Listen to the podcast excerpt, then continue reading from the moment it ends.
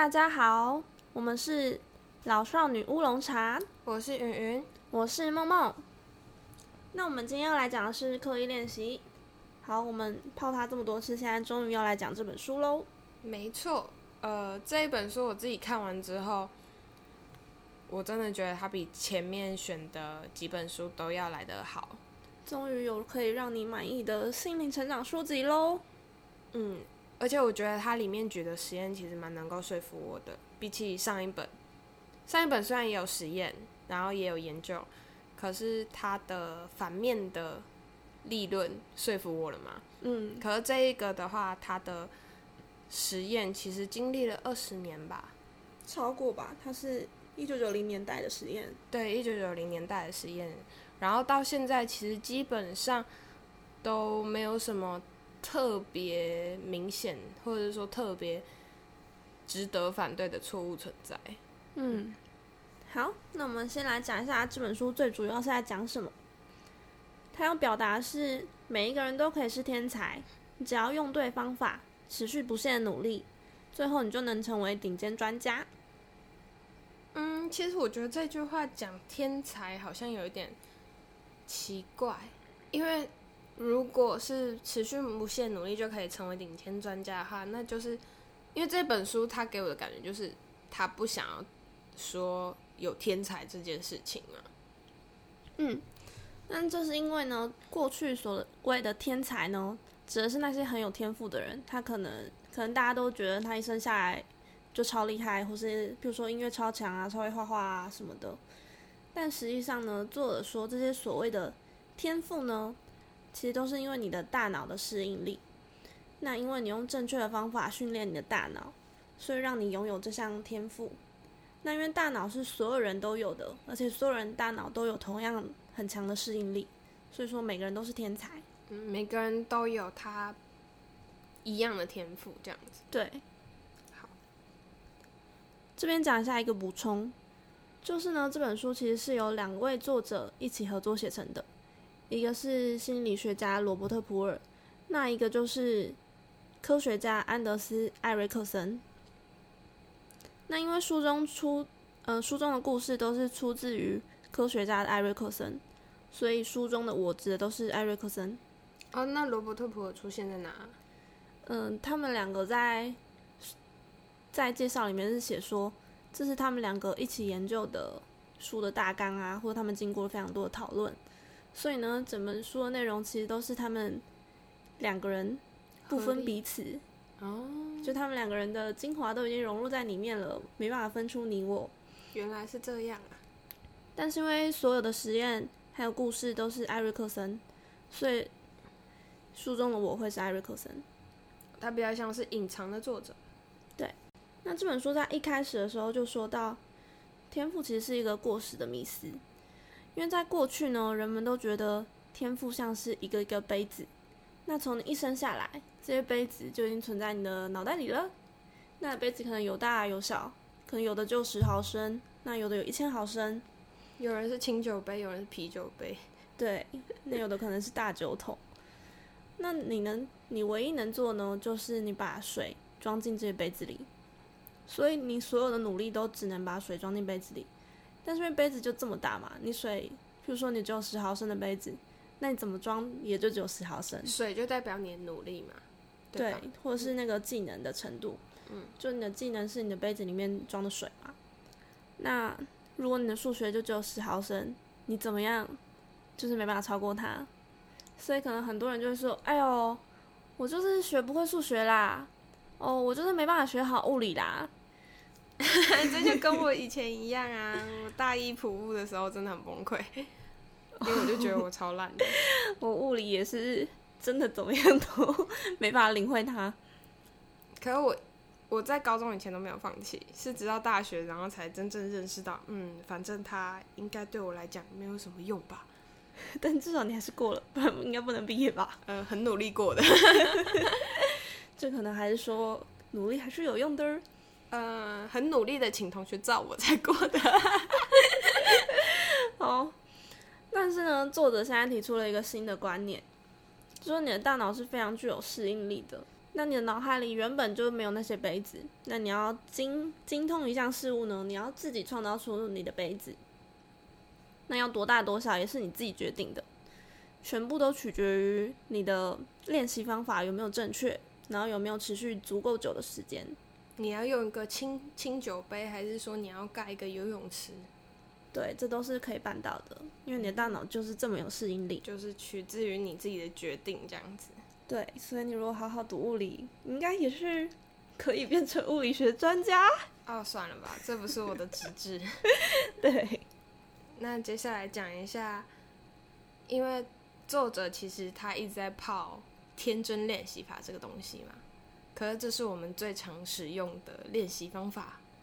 嗯，就是你把一件事情给学会了之后，他就会了。可是我们就没有再去做更加的精进或是改善嘛？对，可能就像是我们这边 Q 一下恒毅力的作者。嗯，好啊，这个他是在他自己的书里面有提到的小故事。恒毅力的作者呢，有一天遇到了刻意练习的作者，他就问他说：“嗯，艾瑞克森教授，我从十八岁开始每周都会慢跑几天。”那每次大概跑一个小时，可是我现在没有跑的比较快，然后跟奥运选手的速度也差超多的耶，我都已经累积跑步时数以数千个小时了，为什么我好像没什么进步啊？那我可以问问看你几个问题吗？好啊，你跑步的时候有特定的训练目标吗？嗯，我想要变得更健康啊，想要穿上合身牛仔裤啊。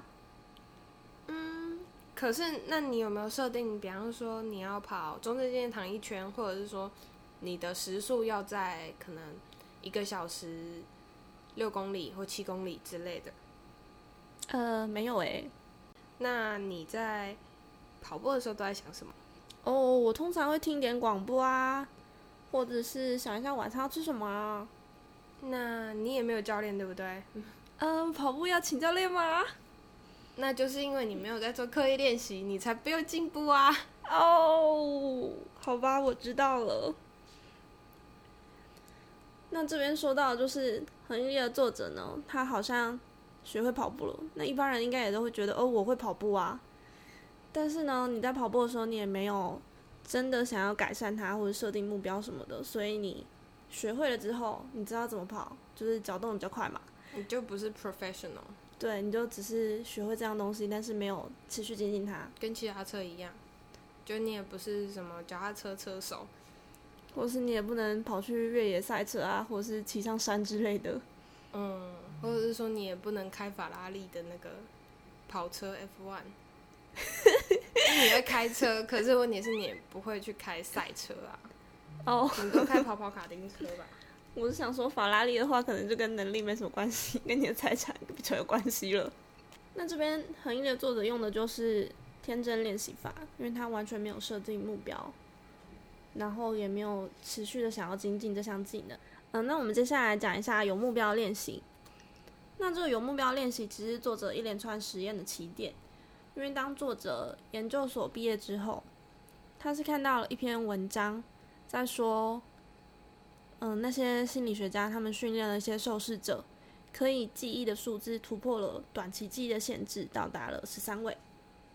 哦，十三位对，因为一般人呢，大概只能记忆六到七位数，就是你的短期记忆，可能别人瞬间念一串数字，你就是只能记到六到七位数，再多你就记不下来了。哦，就像是说我们很快速的记下对方的手机号码，手机号码可能就不行，因为它有十位。嗯。所以说，像别人打电话来问你手机号码的时候，可能定位啊或者什么，通常都是四个四，先念四位数，再念三位数，三位数嘛。嗯嗯嗯。这样让对方好记录，不然你直接念一串，对方应该觉得哎你在干嘛？哦，对啊，真的是很难记下来。我到现在我女朋友的电话我都记不下来。你这样可以吗？没办法嘛，常用 Line，可我记得你的。哇！觉得感谢十年好友，这应该就已经进入长期记忆喽。对，这是长期记忆。那作者就想说，那我们到底有没有办法突破这个限制呢？他想说，既然有人突破，那我也想试试看。所以呢，他招募了一个大学生，他叫做史蒂夫。史蒂夫，有名的史蒂夫，一透露吗？没有啦，我是说这一本书里面常常出现了史蒂夫，他阴魂不散在这本书里面。没错，他接下来不断的会出现在这集广播中，他也是会阴魂不散的。可我当初在看的时候，也真的是想到史蒂夫戴夫。那这史蒂夫呢，他一开始也只能记到一点点数字嘛。那作者就是跟他说，我们就先来试试看。作者也没告告诉他说，每呃一般人的极限就是七位数。作者是没有说这点，然后他们的实验方法呢，就是作者每秒念一个数字，然后念完之后让史蒂夫复诵，看他有没有办法记下来。那如果记住了，作者下次就多念一个位数，然后让史蒂夫试着记下来。那史蒂夫其实超强的，因为在为期两年的实验之后，他能记忆的数字来到了八十二位数。太夸张了，八十二 位！真的，作者在书中有把一个八十二位数列下来，我要把它看完也觉得很困难了，何况是记下来。嗯，那史蒂夫这时候呢，也成为世界上记忆数字的第一人，只有他能记到这么多位数。那作者在完成这个实验之后呢，他又发现大脑的适应力其实非常的惊人。作者他就很相信说，大脑只要经过适当训练，他就能发挥。超能力，总之就是可以让你变成专家了。嗯，那这个东西其实就算是目标练习嘛。作者在书里面就这样讲了。那作者整理了一下这个目标练习法的四大特质。首先呢，你一定要定义明确的具体目标。那像实验中的史蒂夫，他就知道我每次都要比上次多记一个位数。第二个呢，是你要非常专注。那史蒂夫在实验中也是。非常专心的听作者念数字，然后一边用自己独创的方法把它记下来。就是你在练习的时候，你不能划手机啊，或者是上脸书啊，玩手游。对。第三个是你要有意见回馈，就是你每次结束之后，你就会知道，像这个实验室，你每次就会知道是对还是错嘛，因为你记错就是错了。嗯。然后史蒂夫他也会知道。自己到底哪边比较强，哪边比较弱？那接下来就可以针对自己的弱点来做改进。第四个呢是要跨出舒适圈，就你每次需要出来一点，但你不能太远，因为你太远可能会很恐慌，就没办法动嘛。嗯。但出来一点的话，就等于你每次都进步一点点。这就是有点难，又不是很难，这样感觉好像努力一下就可以达成。对。那像史蒂夫，就是他每次都多记一位。这其实有一点点像我跟梦梦在日本的经历的差异。对，因为之前我们一起去了，也不能说一起去，我们同时在日本的京都和大阪，就我们都去京都和大阪玩。我们都跟各自的妈妈还有妹妹一起去嘛，我们两个。对。然后我们那时候就疯狂传讯息说：“哎，我们要不要见个面啊？”因为我们很巧的是，刚好是在同一个时期一起到的。对，而且也是一样的地方。对，我们的行程只差了一个小时。没错，我前脚走，他后脚来，很伤心。可是我们也没有办法抽出时间跟对方见面，因为毕竟都是带着自己的家人。嗯，因为我们上次去玩的话是去京都跟大阪，所以基本上我把京都跟大阪会走的行程的地点、地图、搭车方式，基本上那个时候都记下来了。真的超强，然后梦梦是靠 WiFi，没错，我带了 WiFi 跟 Google Map，他带我纵横金版，我真的身上有带一个纸本地图哎，纸本地图，这到底是什么年代的事了？不是因为我那个时候 WiFi 其实不太给力哦，我也不知道为什么，可是民宿老板给我的那个 WiFi 的那个分享器其实不是很给力哦。所以我那个时候只能自己靠自己，而且我妈她是那种等不得的性子，她比较没有耐性，所以你要她就是站在路边等我查路的五分钟，她可能就会很不耐烦，就会开始发脾气。真是辛苦了。他会希望你很确定的说跟他讲，哎，这个逛完下一站是哪里？嗯，所以呢，你是个导游，而我是个旅客。嗯，所以你要把那样带着 V V I P 客人，要带领他使命必达。对，这很夸张。好啦，来没关系，那我来讲一下我是如何达到这样子的目标练习法好了。嗯，首先定义目标嘛，我的目标是要让我妈在不需要等待的状况下面，我有办法告诉他下一站要去哪里，或者是说他要改行程，他要去哪里休息，或者甚至他要回饭店，我都要有办法规划出来要怎么走，然后怎么回家，然后从 A 点到 B 点，或者是说他临时要改行程，从 B 点到一点之类的，我都得立刻的反应哦。真的是厉害的导游。那这个地方的话，那其他就是目标嘛。那专注的话，基本上我那个时候每天五点起床，因为我妈也大概那个时间起床，她年纪比较大，所以我们起床时间一样。在吃早餐的过程中，我们七点出门，所以接下来两个小时我就会开始跟她讨论行程，然后她说哪里要改我就改，哪里要调整，她哪里不想去，我就我就告诉她，就是说哦好，那我要怎么调整？那你这边真的不去吗？他有什么什么东西哦？你可以去看什么什么东西。你这里的话，要不要吃某个餐厅？这些都要先跟他讲，然后让他考虑说，嗯，到底要不要？你真的是带了非常尊贵的客人呢就。基本上我那两个小时，我不会再做其他的事情，我就是在规划行程跟思考路线的，所以 非常这就是专专注。然后接下来是意见回馈嘛，嗯，那意见回馈的部分就是，我只要记错路线，或者是我忘记这个地方要怎么走，你妈就会马上反应。对，她会开始背诵，这也相当及时呢。嗯，或者是说她可能就吵着要回家了啦，就是说嗯早知道不要带你们出去玩。然后接下来是跨出舒适圈嘛，嗯，跨出舒适圈，嗯，讲这样讲其实有点好笑，就是我台北的地图其实不记得，可我日本金版就记很熟，因为我在台北就是天真练习法，我就是常走，走久了就熟。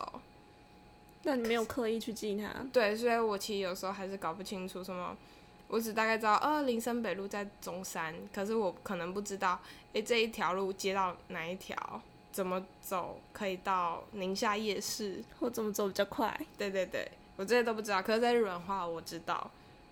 那呃，这样讲可能有一点点偏离那个跨出舒适圈的定义啦。那讲真一点的话，其实是我每天都多记一条路线，多记一个地区，就从你的民宿开始辐射出去吗？类似啊。因为像可能第一天的话，哦，比方说我在大阪，我要去黑门市场，然后，第二天我可能要去大阪城，嗯，之类的，那我就会渐渐的哦，把这边的地图就一个一个记下来，然后或者是说之后，哎、我要去梅田，就是就慢慢的把它记下来了。你这不是去日本玩，是去当实习导游呢。当导游真辛苦，真的，我自从干过这种事情之后，就觉得啊，天啊，当导游真辛苦。那对比起来呢，我就是天真练习法。我呢，只学会了 Google Map 的操作方式。没有，你走久走熟了，你也会知道，就是比方说你住的附近出去外面是什么，哪里可以买东西吧，对哪里有啊药妆店之类的啊。像我最后学会，就是我要怎么走到我们民宿附近的 Seven Eleven。对啊，可是这就是天真练习法、啊。对嗯，如果要问我要怎么去清水寺啊，怎么去华健小路啊，我可是没办法回答的。你应该会直接把手机摔在那个人脸上。你不会 Google 吗？气死！对，我可恶你们不可能对我妈妈这样做。哦，还有一点就是，我妹是个不会去做资料，她就是跟在旁边，然后她也没有意见。如果我妹这样，我就会揍她了。嗯，好，对我就会说，下次换你查了。我妹没有要查的意思，她会说她不会，你所以就变我来弄。你可以把刻意练习丢到他脸上了。好，那接下来就要讲，嗯，我们已经确定了目标练习这件事情嘛。那其实作者在后续他也有在讲另外一个实验，叫做伦敦计程车司机的实验。这其实也跟地图非常有关系呢。嗯，而这也且也是。这个实验说服云云，让他对这个作者相当的幸福。啊，没错。不过这个实验好像不是作者 本人做的，对他只是放在书里而已。嗯，那这个实验的话，其实是找了计伦敦的计程车司机。但是要成为伦敦市的计程车司机，其实超难的，超级就是他可能就拿一张照片给你，然后上面说：“哦，我要去有一个起司跟两只老鼠的雕像。”然后你就要知道在哪里，然后你就要使命必达的把它开车送到那。真的也是会遇到很多奥克的意思吗？我觉得超瞎的。这其实就有点像我之前跟我妈要在台北车站见面，结果我妈好像就在路边拍了一只青蛙的雕像给我，然后说我在这里，我整个黑人问号，哪里有青蛙？我到现在都不知道，我到现在真的都不知道。可是那是好几年前的事情，现在就算当初有，现在可能也不不一定在。这倒未必，我记得北车就有一个鸭子头的啊，那在台北车站底下往金站小路的路上。看来如果是这雕像，你就知道了。没错，那个我很熟。这其实就有一点像计程车司机的概念，就是客人出什么题目，你就是要找到他。对，你要对那个街景。很熟。其实如果是在台北车站的话，你甚至地下、地上你都要连接到。哎，就比方说啊，你走到哪个出口，然后可以连接到什么，像 Y 二十二可以到太原路之类的。看来你台北车站也是蛮专家的嘛。嗯，对，走久了，天真练习法。这个实验的话，其实是去找一群要去考伦敦计程车司机的人，一开始去测他们的海马回。大脑有个区域叫做海马回，然后它其实是负责导航跟长期记忆的区块。然后去测他们的海马回的大小，然后在过了四年以后，这一群人有些人有考上司机，哎，有些人没有考上。那他又再测了一次，结果发现就是成为计程车司机的那些人，他们一定都已经是老司机了嘛，都开了四年了。对，虽然在计程车司机还是新手，但已经比没考上人好很多了。没错，他们的海马回就比起没有考上的人要大许多，是在他们的海马回的后缘这个小区域就变得特别大。也就是说，大脑跟肌肉一样，你练一练就变大了。呃，对，蛮厉害的。我觉得这实验很神奇。就作者其实有提醒说，其实这个实验它只有办法。告诉你说，这些计程车司机他们对伦敦地图这一点特别熟。可是当他们这些有训练过的司机跟当初要考科没有考上的人，他们两个再去看其他的地图或是做其他的记忆力测验的时候，其实反而是计程车司机的表现会比较差，因为他们把他们所有的技能点都点在伦敦地图上面了，也就是有点用进废退。嗯，就是你这边就是特别强，那你另外一边就会特别弱，也就是你还是要付出一点代价。没错，不过至少你已经在你想要的领域变成专家了。嗯，对啊，而且是能够糊口的嘛，嗯，就还不错。那关于大脑可塑性呢，还有另外一个例子，有一些人有老花眼嘛，那老花眼其实大家都非常困扰，因为你会看不到近的东西。那老花眼其实就是因为你水晶体松弛了，所以你没办法很好调整你的焦距。那有些人就是，嗯，有些科学家想说，嗯，我想要试着有没有办法能够改善这个老花眼，所以呢，他们就找了一群中年的志愿者。那这些人都很难辨识近的东西，那譬如说他们看报纸就一定要戴眼镜啊。这些科学家就来训练这些受试者。那他们连续三个月，每周都进实验室三次，然后训练视力三十分钟，就是让他们在呃一张图中。要找出一个很小的图像，那那个小图像跟那张图的背景颜色都非常相似。但经过试验之后，经过这些训练之后，这些受试者渐渐都可以非常快速又精准的辨识出他们要找那个小图像。所以最后呢，他们都可以不戴眼镜看报纸喽，也太神奇了吧！但实际上他们的水晶体还是超松，只是他们大脑好像就加了一个。去模糊的滤镜，嗯，锐利化之类的嘛，没错，其实蛮酷的。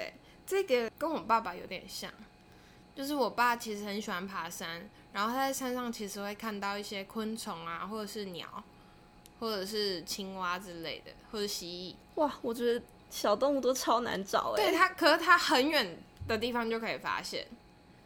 就你你可能假设一只蜥蜴好了，它没有在动，然后它在你面然后，对你可能跟它距离只有五十公分，你可能看很久你都不见得会看得到。可是我爸有办法，就在两公尺左右的地方，然后他就说：“哦，那里有。太强了吧？对我整个黑人问号，我想说：“天哪，到底是怎么发现的？”我是直到那东西在动，它可能因为我们靠近，然后它在动的时候才啊，原来那有东西。真的，可是我爸他就对于在他山上是这样子，可是他在马路城市的话就没有办法。我妈说：“哦，前面那个什么红色包子的招牌地的地方左转。”因为我妈在副驾嘛，我爸开车，我爸会看不到，我爸会说：“啊，就他他也有老花眼啦，可是嗯，我我现在讲的都是远视的东西，对吧？可是他也是找不到。”所以说他这项能力就只能用在山林里。对啊，我觉得这种东西真的是你的脑袋有经过训练过，才有办法这样子。因为我爸就是小时候都会在山上抓虫虫，因为他的兴趣啦。所以就表示他原本就已经刻意的训练自己，想要找到那些小动物对啊，可是你说要他去刻意的去寻找什么招牌之特类的，定的招牌之类的，就他 算了可能也不想听。没错。那其实这可以说到就是心智表征的概念。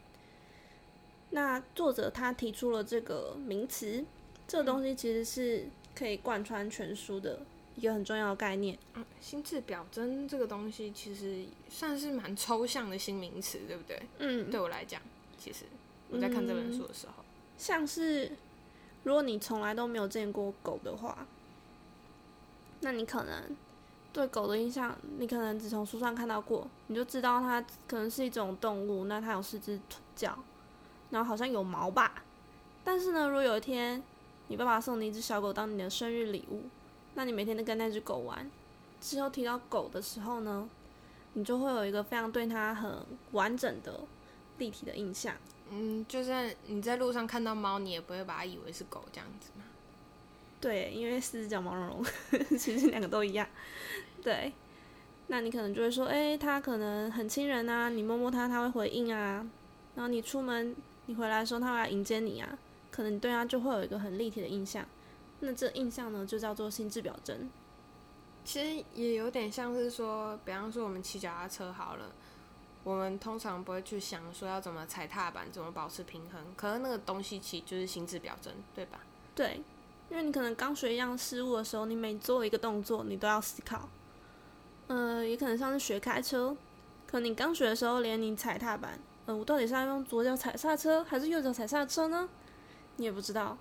那可能你要转弯，我到底要转几圈呢？我要用右手转还是左手转？我要往左转还是往右转？你也是要想很久才可能转下去。还有在哪个时间点要开始转，对，这我也觉得好难。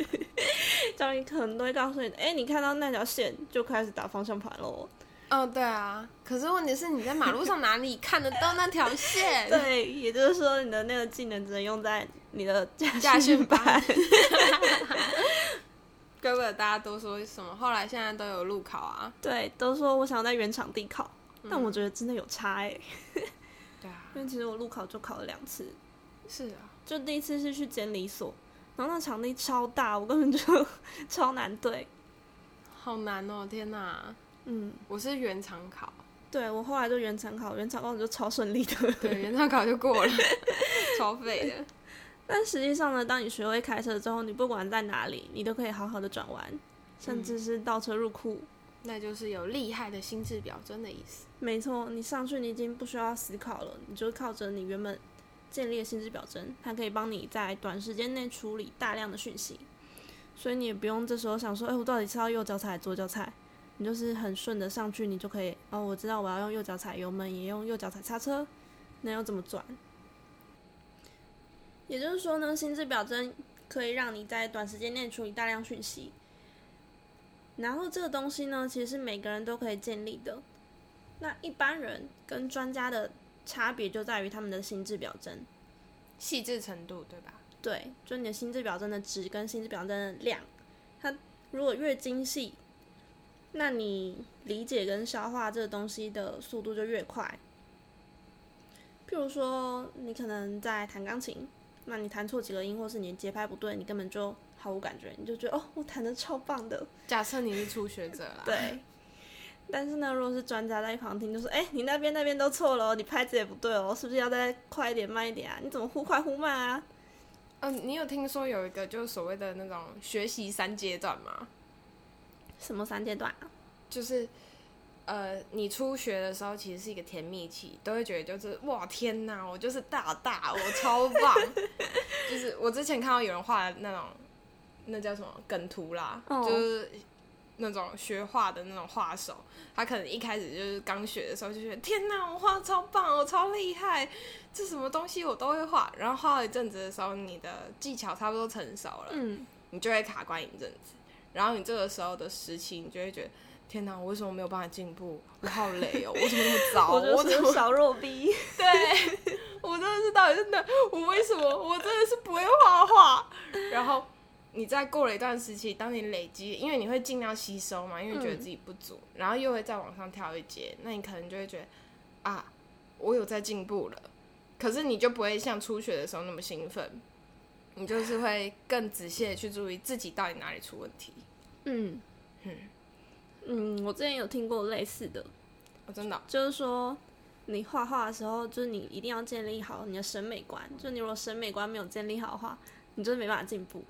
就譬如说你画了一个人，然后你觉得哦，我画的超棒的，那别人一看就说，哎、你这个人怎么大腿跟腰一样粗啊？就很像我之前在扑浪上面有人看到，就是他们把一些很好笑的少女漫画就拿出来，那个少女的那个眼睛就跟什么东西就超级大，脸的二分之一大。对，然后那个什么男主角就是肩膀超宽，然后石头身这样子，然后头超小，就是比例不对，嗯，但是如果是初学者，你可能就看不出来，就还是觉得哇好棒棒，画的超棒。嗯，但是呢，当你的心智表征训练的更加精细之后，你一眼就可以看出来，哦，这边比例不对。哪里出问题？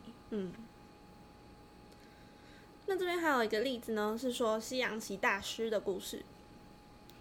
那这个西洋棋大师呢，他们都有瞬间记下下到一半棋局的能力。也就是说呢，你跟他下棋的时候，你如果把棋打翻的话，他马上就可以把你排回来。好猛哦，所以不能毁棋耶。没错，他马上说：“哎、不对哦，你刚刚那个是放在这里的。啊，不是悔棋啊，悔棋是往后退，我讲错了。对，就是你不可以直接把棋盘就冰冰倒之类的。然后说：“哦，不好意思，我不小心弄倒了，我要不要重杀？” 我说：“没关系，我马上帮你排回来。好可怜哦。”对。那有科学家就想知道，他们到底是记忆力超好呢，还是只是因为这是西洋棋？那他们就准备了两种棋盘，一种呢是有人下到一半的残局，那另外一种是他们随便排的，就是毫无规则，也没有按照西洋棋的规则走路什么的。那就让西洋棋大师跟西洋棋新手一起来记这些棋子的位置。那当时在一个西洋棋下到一半残局的时候，西洋棋大师大概两三秒，马上就可以把那个棋局复原。那新手当然就只能记两三个棋子的位置。但是如果是随机排列的话，西洋棋大师其实跟新手的表现差不多，他们都只能记几个棋子的位置而已。也就是说呢，西洋棋大师他训练的心智表征其实是只针对西洋棋的，对于记忆其他东西并没有并没有作用。因为如果是下到一半的残局的话，他可以借由他超成熟的心智表征来判断这些棋路可能怎么发展的。啊、有规则可循。对他自己可能也没意识到，他大概两三秒就知道哦，这个棋路到底怎么走的，那他很快就可以把它复原出来。那如果是毫无规则的，他就没办法做这件事，因为他根本没办法参透那个棋子中的含义。他只觉得这是一群乱乱的棋子。对，所以其实讲到这边的话，作者也说了嘛，他说心智表征这个东西，它其实是一个鞭策你的力量，算是吧？嗯，不能说是鞭策，因为他不会真的叫你做什么，但他是可以帮助你发现错误。哦，就你每次练习的时候，它都能帮助你发现你的弱点。也就是说呢，你练习的时候可以增进你的心智表征，那心智表征又帮助你发现弱点，所以你会有又可以练习的更好。他们是一个永动机的概念，对，就有点循环。那接下来终于要讲到本书最重要的刻意练习喽。它其实是奠基在目标练习上面吧？嗯，对吧？它算是一个目标练习的加强版。那我们在开始之前，我们先讲一个小故事。嗯，史蒂夫又要出现喽，又是史蒂夫了。当作者呢做完史蒂夫的实验之后，他觉得超棒的，所以他想说：“我到底有没有办法再重复做一样的实验呢？”说不定只是史蒂夫的天赋异禀。没错，所以呢，他找了第二个受试者，他叫雷尼。那雷尼呢，他同样也是非常努力，按照目标练习法。试图记忆数字，他同样也超越了一般人，他大概记到二十到三十位，但他之后就再也没有办法进步了。作者就想说，到底是为什么雷尼跟史蒂夫之间有什么差别？因为史蒂夫天赋异禀吗？所以呢，他问了之后就发现，原来是他们两个记忆的方法不一样。史蒂夫记忆的双方法更有逻辑、更严谨，但雷尼他自己发展出来的方法就没有史蒂夫的好。因为雷尼一开始并不知道史蒂夫到底用什么方法，作者就是想要试试看雷尼可不可以自己想嘛。那所以呢，作者又找了第三个受试者，那第三个受试者是史蒂夫的好朋友，然后作者也让史蒂夫一开始就把他自己用过的方法告诉他，私相授受了啊。没错，就是 就是这第三个受试者呢，一开始就站在巨人肩膀上，那雷尼他就站在平地，好可怜。所以呢，第三个受试者他很快的就是超越了史蒂夫，因为他已经得到史蒂夫的倾囊相授了，青出于蓝的概念。没错，他就更改进了史蒂夫的方法，最后他可以记住超过一百位的数字，那同样也变成了世界顶尖。这就告诉我们，如果你要变成顶尖，你就要踩在巨人的肩膀上。所以说呢，刻意练刻意练习，它跟目标练习法的差异就是在于刻意练习，你必须要用在一个发展悠久的领域。那这个领域是已经有其他人知道要怎么做，而且也已经建立了很棒的训练技巧，然后他们可以客观的评价你的表现。哦，所以其实像音乐，然后体育，嗯，还有刚提到的西洋棋，都是属于这一类的，因为他们都像每一集每一集他们都有分级制嘛。而且都有一些学院可以来，你就很明显的知道到底谁厉害谁不厉害，嗯，到底谁是顶尖专家谁是新手，他们之间的差异是非常明显的，而且都已经发展出一套成熟的方法来训练。那第二个就是你必须要有老师，就有老师在旁边指导你，看你发现什么错误，他马上可以指出来，那你接下来就可以按照他的指示来做进一步的训练。也就是在你心智表征还没成熟之前，有一个老师帮你指出错误，帮助你建立你良好的心智表征。嗯，这个其实蛮重要的。像我小时候，因为我有学竖笛，然后小时候真的是你能够吹出音就觉得不错了，可是老师就会跟你说，你这个气流不对，你这个声音偏低，因为你吹出的那个气 可能不够，所以你的音就会变比较低。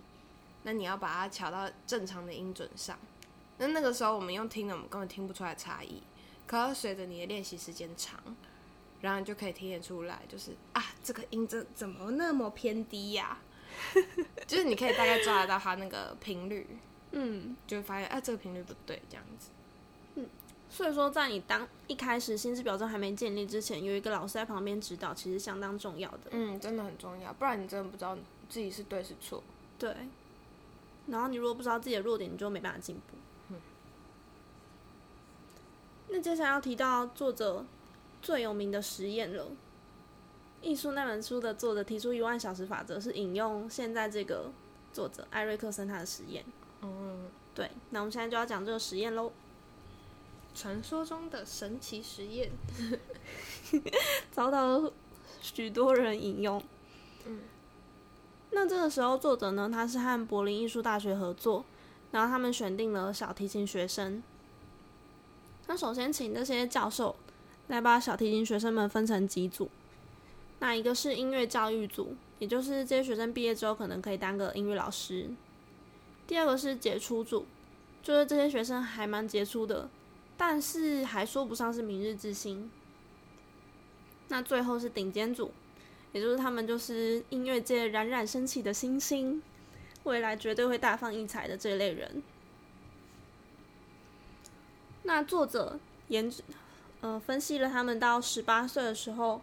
累积的小提琴独自练习时数，那这边独自练习时数指的是在刻意练习下的练习时数，也就是说，他统计了他们到十八岁的时候的刻意练习时数。如果是音乐教育组的话，他们是三千四百二十个小时；杰出组的话是五千三百零一个小时；到顶尖组的话是七千四百一十个小时。作者发现呢。他们的能力的差别主要是在于他们的练习时数。嗯，我们也很明显也看出来，顶尖组大概是音乐教育组的两倍嘛。嗯，差很多诶。那作者其实还统计了当地的柏林管弦乐团跟柏林广播交响乐团的中年小提琴家。那这些中年小提琴家其实也就是顶尖组未来的写照，就他们未来都可能进入这种知名大乐团，变成小提琴家嘛。嗯。那这些小提中年的小提琴家呢？他们估算到十八岁的练习时数，其实跟顶尖组差不多。也就是说，他们是七千三百三十六小时。也就是说，要如何成为顶尖呢？其实就跟你的练习时数是最有关系的。可同时，他也要是刻意练习嘛？对，你的刻意练习时数。那我们这边再总结一次刻意练习的特色。关于这个实验的话，我后来又发现了一些其他的科学家做的后续观察。嗯嗯，当初的作者在做这个研究的时候是一九九三年，而现在的话又有一群科学家他们在做，是二零一九年的实验。哇，那真的很新诶，现在才二零二零。对，就他们一样也是分成三种不同层级的小提琴家，每一种层级的学生的人数是。一样的都是十三位，那他们一样也是去算他们的时数，可是他们是估算到二十岁，估算到二十岁之后，他们发现顶尖组跟优秀组，嗯，就是明日之星跟也是很厉害，但没这么厉害的，对，这些人他们的练习时数其实都很高，然后大概是在一万一千个小时。哦，两个人的差异其实没有很大，而音乐老师组的话，他们是在二十岁的时候是六千个小时。虽然上一个实验一九九三年的实验是到十八岁嘛，嗯，那其实当然是有差，有一些数据上面的差异。不过可以发现，就是顶尖组跟优秀组，他们之间的差异并不是很大，而且实验甚至还发现优秀组。的练习时数甚至还比顶尖组又再多一些。哦，所以那个顶尖到优秀的那道墙，那那那条线，就不知道他们到底怎么跨过去的。你就要看怎么解读。你可以解读成说，有些天分就是必然的，就推翻这位刻意练习作者。嗯，因为你再怎么努力，你都没有办法超越那个顶尖。可也有一个方法，你可以说解释成，因为这些人他们已经找不到自己的错误，或者是说哪里不好，所以他们后续的练习其实比较像是徒劳的，对，没有那么有效，没有顶尖组那么有效。而顶尖组他们的心智表征又比起优秀组还要好，所以以至于他们不需要练习这这么多。嗯。就是说，他们可能同样练习一个小时，但是顶尖组，因为他随时都有发现自己的错误，并且加以改进；但优秀组可能没有察觉到这么多自己的错误，所以他们练习的效率是有差别的。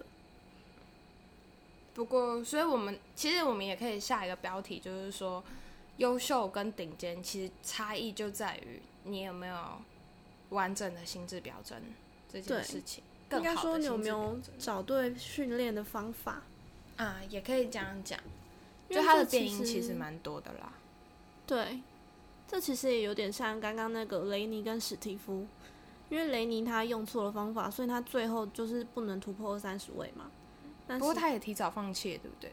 他蛮早就放弃了，对，因为他一直突破不了啊，所以他就放弃了。他好像卡关两三个月还要放弃，那其实两三个月对于自己也很数字来久了。也是蛮久。对，也就是说，当你遇到瓶颈的时候，你其实不是要更加努力，而是你要换一个方法。可能你要找名师，或者是用其他的方法来做这训件事。练自己。对，嗯，就表示你原本的方法已经没有再这么有效了。哦，这个我们刚刚讲的这一段其实是作者的解读哦。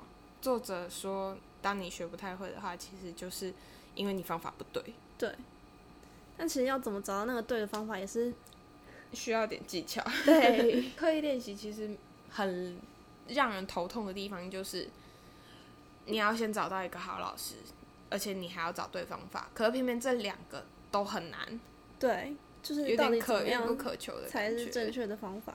但其实很明显，我们可以知道顶尖跟音乐教育之间最重要的就是你练习量差异嘛。嗯，因为你如果没有到那个顶尖的位置，你也其实不需要烦恼你到底有没有用对方法，就是你跟着前人脚步就会到那里。所以重点还是你要愿意认真练习啦。那其实作者呢，后来还花了一个篇幅来泡了一下一万小时法则的作者。拜托，偷拿人家的数据 也不能说偷啦，他就引用。对，嗯，其实作者他自己也引用很多别人的实验呐、所以引用应该不是问题，而是那个作者解读他法。对他引用的方式不太对。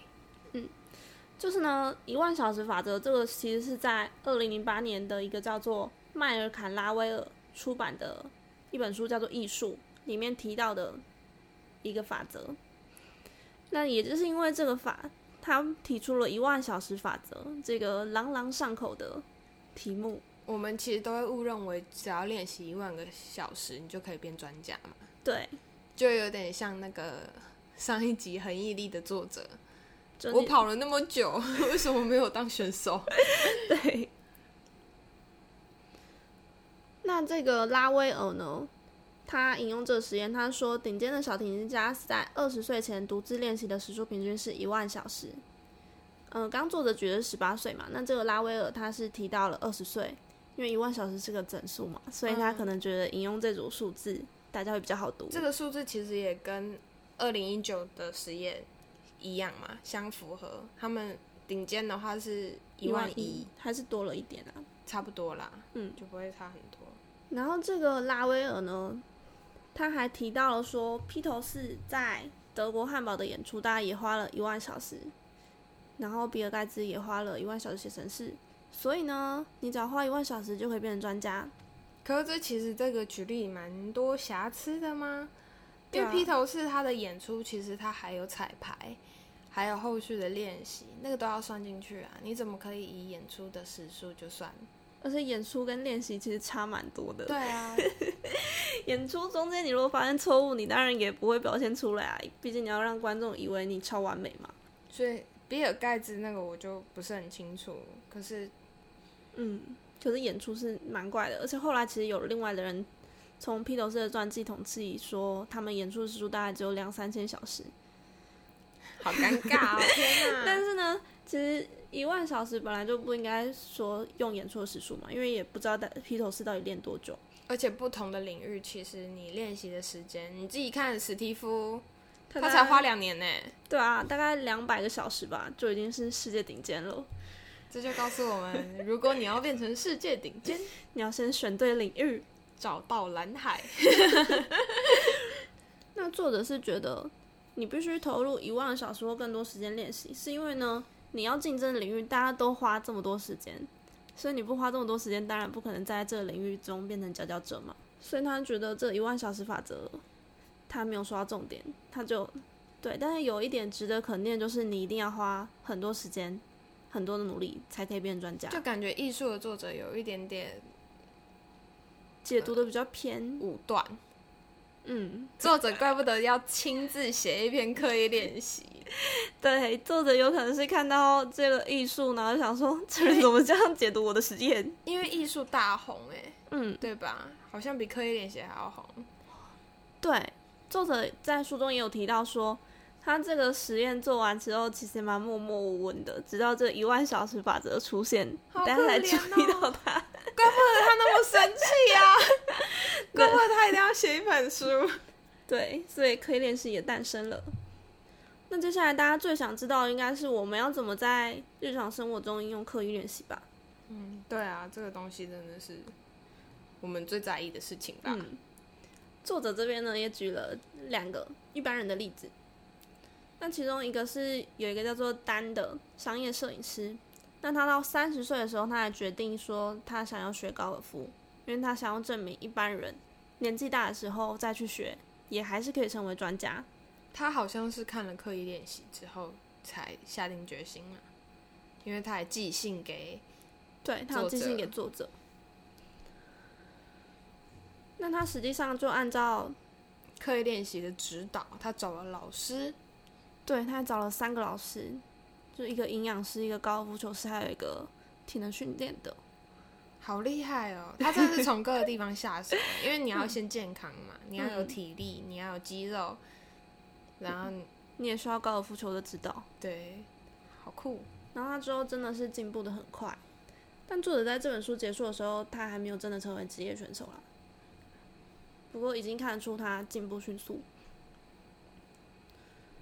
那还有另外一个也是超励志的例子，就是有一个七十岁的老贝贝，他也寄信给作者说：“嗯、我好想要变成跆拳道的黑带哦。那我我已经练习了一段时间，但没什么进步，到底该怎么办？”那作者这边是指点他说，你应该要去上一对一的教练课，因为这个老先生他去上团体课嘛。那团体课的时候有一堆人，所以老师也不可能每个人都顾到。你可能挥了一拳，那你也不知道是对是错。那你只是觉得哦，我有照着老师的动作做啊，但你也不确定到底有没有真的正确。若是一对一的话，老师就可以指点出，哎，你这个里的角度不太对啊，你要怎么发力才是更正确的。那这个老贝贝呢？他请老师之后，也真的开始进步的很快。那所以呢，大家现在应该都还没有七十岁吧？现在学什么都还是来得及的。对，一切都来得及。而你家的长辈要是跟你说我老了，我学不会，然后开始摆烂的话，你就可以拿这个七十岁的培尔，来跟他说，这个老贝贝跟他讲，嗯，太过分了，真的太过分了。我遇到太多长辈这样子，然后我不会，然后就开始耍废，就要你帮他。真的，我妈也常常这样讲，就是手机，我就说，哎、你就查一查啊。她说我不会啦。对啊，怎么可以这样子呢？嗯，这你就是要练习才会。多练习。那这边作者也再举了一个，就是没有老师的练习，你该怎么做呢？他举了富兰克林的例子。富兰克林是一个非常有名的作家。那他当初想要学习写作的时候，他其实是拿一本杂志，因为他觉得那篇杂志那本杂志的文章写得非常好，他也想要写的像这样，像那个杂志这么好。所以呢，他会把一些句子打散，然后他自己再按照那些主题重新写一篇，写完之后再对照杂志里的文章，看自己到底哪里写的 OK，哪里写的不好，这样子慢慢进步。好，那我们这边再附送一次刻意练习的特色。首先呢，你要在一个具发展成熟的领域，接下来你要找老师，或者是你也可以像富兰克林这样模仿很成熟的文章。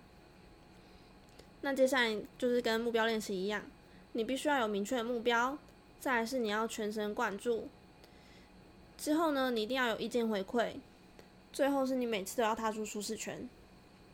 嗯，好，因为重要的是要讲三次，这是第二次，所以等下还会再讲一次的意思。没错，帮大家好好记得刻意练习的法则。这本书其实里面也有一些蛮酷的实验，嗯，作为这种例子吧，就是天赋真的是一个假象。对，作者后来就非常努力的想要破除大家的天赋迷思。他又举了一个故事，是在一个一九六零年代末期，有一个心理学家，他叫做拉兹洛。那他跟他的妻子求婚的时候就说：“我有一个伟大的梦想，我想要把我们的小孩都训练成专家大师。这样的话，你还愿意跟我结婚吗？”他老婆好像有点为难，不过还是同意了嘛？对，我觉得他们都非常厉害，非常神秘，超屌的。那接下来呢？他们就选定的领域是吸氧气，因为这个东西非常好评断嘛，你赢了就是赢了，输了就是输了。嗯，而且他们生的小孩刚好都有女儿，然后在那个时代，好像吸氧期大师大部分都是男性。嗯，所以如果你能够把女性也平，就是培养成大师的话，其实就可以破除某种天赋的与性别的迷思。嗯。那他们的女儿其实都成为了西洋棋的顶尖大师。他们第一个女儿叫做苏珊，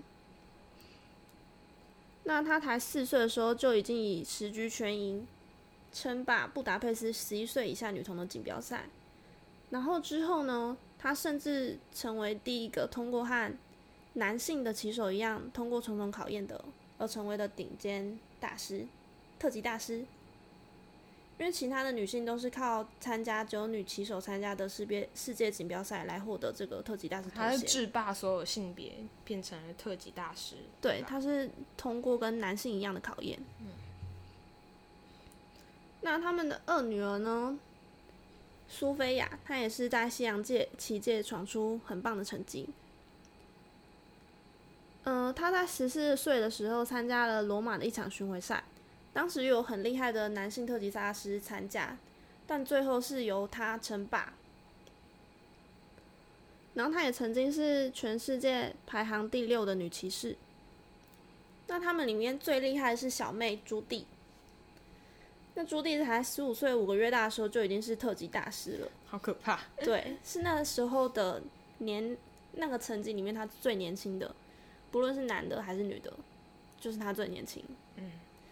而且呢，他之后连续二十五年都是全球女骑士的排行榜第一名，真的是甩到车尾灯都看不到那种。对他一直持续到他退休，好可怕！也就是只要他没退休，任何人都休想从他这边拿走宝座。独孤求败，哎，超强。嗯。所以呢，这边他是讲到，如果你要成为专家的话，你首先就是要产生兴趣，培养一个专家吧。对，就是你如果要怎么培养一个专家，那这些呃我们有点来不及啦，但还是可以试着努力 讲一下。因为首先呢，你就是要先让他们产生兴趣。就是这个拉兹洛呢，在这些他女儿们小时候就把西洋棋放在家里啊，然后触发他们对西洋棋的好奇。他们都把那个棋当玩具玩嘛？对。那你一开始把他们当玩具玩，但后来你就会想知道西洋棋的规则，所以他们就会。开始试着真的下西洋棋，这时候他们正渐渐的来到第二阶段，开始认真。之后呢，他们一边下，因为整个家里都是以西洋棋为导向嘛，你只要西洋棋厉害，爸妈就会夸奖你，哇，好棒棒！所以他们也会觉得，哇，这真的是一件很有趣的事。那之后他们就会开始全心投入，训练自己变成顶尖专家。那最后一个阶段就是开辟新路。就当他们成为顶尖专家之后，他们又要走出一些前人没有走出过的道路。嗯，这其实就很像莫扎特的例子嘛，因为书中也有提到说，莫扎特其实不是天生就是天才，而是因为他爸爸其实有写过儿童音乐发展训练相关的书。嗯，他爸爸本身就是一个音乐教育家，然后他姐姐其实也有被实验过。对，而就是，呃，作者其实，在书中也有提到，就是除了家长以外，你的同才要是比你强一点的话，通常一个家里面最小的那个会最优秀，因为他前面有哥哥姐姐带着。嗯，而且爸妈训练哥哥姐姐之后也有经验了，在训练最小的时候，他可以用更好的技巧来帮助他发展这个领域的。所以莫扎特并不是偶然，而是因为他爸爸真的非常执意的想要把他训练成。音乐专家，而且他姐姐也成为过实验品了。这样讲好，不过可以觉得就是，呃，应该是说可以从这个例子可以发现，嗯，天才真的是需要很多很多的心力培养的，很多很多的资源。嗯，因为你要从小就培养他的兴趣，而且开始训练他。对他真的不是偶然，所以我们不是天才，真的不要怪自己，难道又要怪父母？因为爸妈他们没有下定的决心啊，然后他们也没有长久想要培养你的心态或者是说毅力在。你那么小的小孩子，你没有办法被这样带领，所以你也就没有办法少年得志。因为爸妈也会很犹豫吧，就是你不知道你的小孩到底喜不喜欢，或者是你有没有想要对，而且也没有听过这样子的训练方法啊。这种训练方法其实你要下很大的决心哎，嗯，而且万一没有成功怎么办？因为很多像我之前看过一个韩剧，说有一个小朋友就是一直被训练长大是成为以专业棋手为目标嘛，可是他到长大之后，他发现他不想要做这件事情的时候，可是他已经跟现实社会、现代社会脱节了。哇，这样真的不知道要怎么办哎。对啊，因为你的学校课业的时间你都花在练棋子上面了嘛，嗯，这样成为专家真的也是，爸妈会很担心这件事情啊，所以大部分人还是照学校的学业开始。这样说起来，这些成功的人还是非常的幸运。没关系，我们即使从这本书来看的话，其实我们就算是二十岁、三十岁，不管是几岁，都还是可以透过我们自身的努力来当专家，不需要靠父母哦。没错。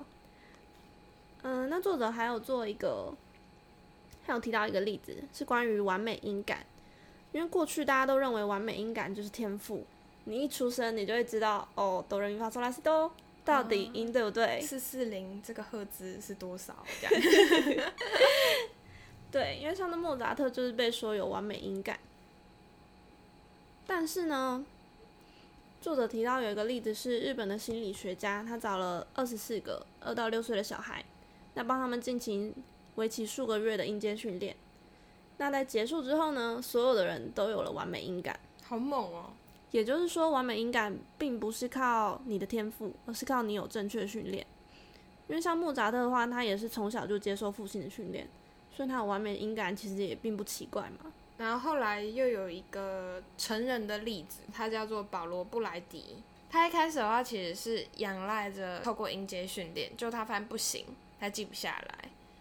结果他后来他就是以哆作为开始，他每天都在练如何找到那个哆，然后再用他所谓的相对音感，渐渐练出哆、瑞、咪、发、嗦，然后找到完美音感。嗯，也就是说，虽然你在小时候可能比较容易训练，但你成人之后也不是完全没有机会。你可能要寻找到一个正确的方法，那可能也可以帮助你培养出你想要的能力。接下来我们就要进入总结喽。那这边再提醒大家，第三次喽。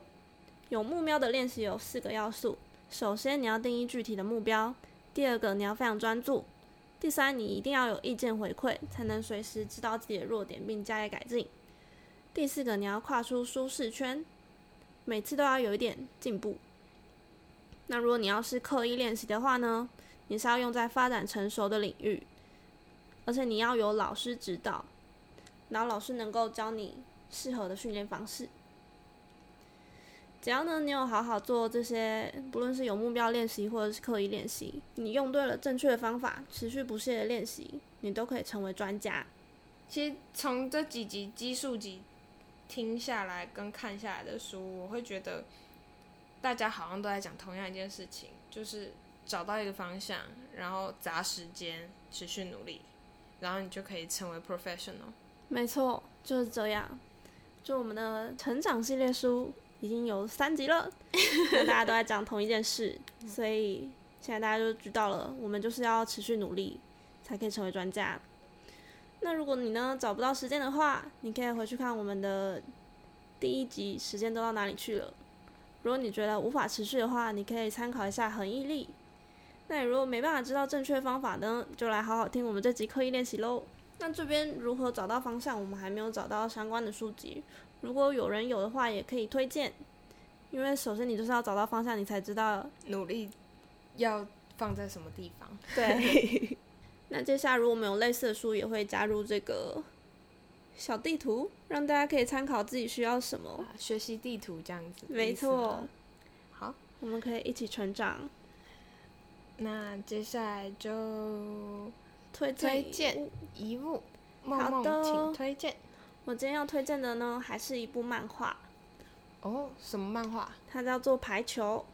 我觉得它是少数没有很强调天赋的漫画。对，也蛮多少女漫画真的是讲天赋哎，没错，要不就一开始没有天赋，就后来发现哇靠，根本金大乐透的。对，这是火影忍者，我真的看到之后觉得被骗了。腿贼也是啊，哦，对，对，都这样啊。小当家也是啊，没错，最后他都说，因为我爸很厉害，所以我很厉害。对我爸好棒，这样嗯，真是的，好讨厌。但这排球呢没有这回事，他就哦是一个普通家庭的小孩。